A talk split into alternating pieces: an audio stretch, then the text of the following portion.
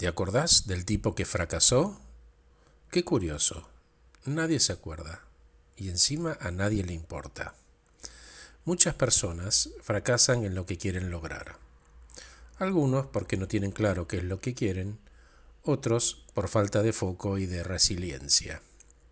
Por alguna razón, generalmente un pretexto, simplemente abandonan y dejan de luchar. Es una decisión. Cuidado. Para avanzar en el tema, les pido que mientras escuchan, construyan una imagen de dos círculos dibujados en el aire. Estos representan dos espacios separados, uno de ejecución y otro de aprendizaje. Conforman un circuito que se unen por arriba con dos flechas, una que va de izquierda a derecha y otra recorre la parte inferior de derecha a izquierda. Entonces, el espacio de la derecha es el espacio de la ejecución. Ejecutamos, usamos nuestro saber y entender todos los días, todo el día. De pronto cometemos un error. Nos damos cuenta que, cometimos ese error. Lo conocemos. ¿Por qué? Porque fue obra nuestra y reconocemos haberlo cometido. Nos hacemos cargo y entendemos que, sin victimizarnos, somos responsables. Esta mirada positiva del error nos lleva a recorrer el camino al segundo espacio. Por debajo de la esfera de la ejecución, recorremos con una flecha, una curva, hacia el espacio de aprendizaje, que es el círculo de la izquierda que tiene una A. Y ahí tenemos distintas opciones. Preguntamos a quién nos puede ayudar, estudiamos un libro, iniciamos un curso, miramos un video en YouTube, escuchamos un webinar, lo que sea. El objeto es aprender. Una vez terminado el proceso de aprendizaje, en el que admití que no sabía y tuve la conciencia de decir necesito nutrirme, nos sentimos con nuevas herramientas que evitarán que cometamos el mismo error. Mm, volvemos a recorrer el camino hacia el espacio de la ejecución y de nuevo en ese espacio de ejecución ejecutamos, ahora con nuevos recursos. No somos la misma persona que cometió el error pasado. Pasar del espacio de la ejecución o de aprendizaje de forma constante y aprendiendo es lo que llamamos resiliencia. Pasar de error en error, aprendiendo y no perdiendo el entusiasmo.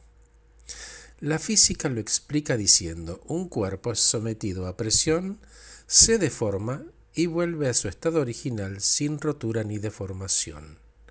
Lamentablemente esto no aplica a las personas, y la vida a veces deja marcas que ocasionalmente no pueden recuperar su forma original.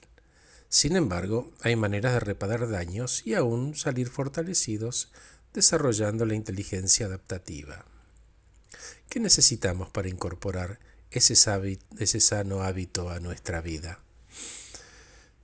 En primer lugar, creencias. Si creemos mal, pensamos mal, tomamos malas decisiones y actuamos en consecuencia. Así de simple. Los patrones de pensamiento arraigados muchas veces funcionan en piloto automático y nos condicionan, con el agravante que los pensamientos positivos no anulan a los negativos. Estos últimos son rebeldes. ¿Qué otra cosa necesitamos? La disciplina. Es lo que nos pondrá a mantener en un lugar de perseverancia cuando nos encontramos en medio de una situación difícil. ¿Qué más? Humildad para reconocer el error, trascender el ego. ¿Qué otra cosa necesito? Compañía, un mentor, caminar con personas que comprendan el proceso porque ya lo vivieron exitosamente y servirán de ejemplo. Inspirará a pensar en grande y a llegar al lugar que queremos motivándonos. ¿Hay personas más exitosas que otras? Y hay factores en común en todas las personas que se destacan. Cuando el trabajo duro se encuentra con el talento, la oportunidad aparece. El número de horas de entrenamiento son decisivas en el éxito. No alcanzas el talento por sí solo.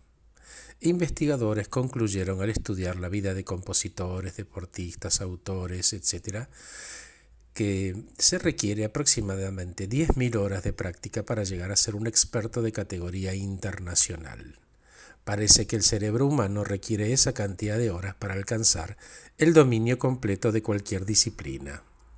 La Universidad de Cambridge dice que la ecuación del éxito es producto de una habilidad natural que no es extraordinaria. Es bastante simple. Es tiempo más trabajo y esfuerzo más instrucción de calidad más un mentor.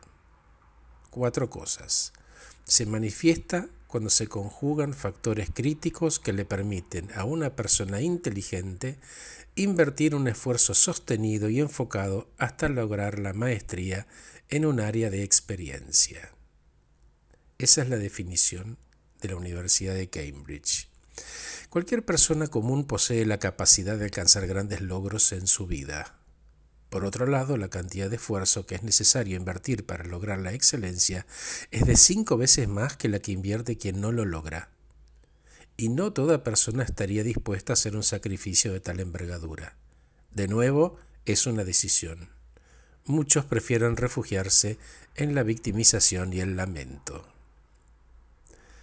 Termino con esta frase. La gente comienza a ser exitosa en el momento en que se decide hacerlo. Gracias por escucharme, soy Horacio Velotti, acompaño personas eficientes, eficaces y felices. Un saludo para todos.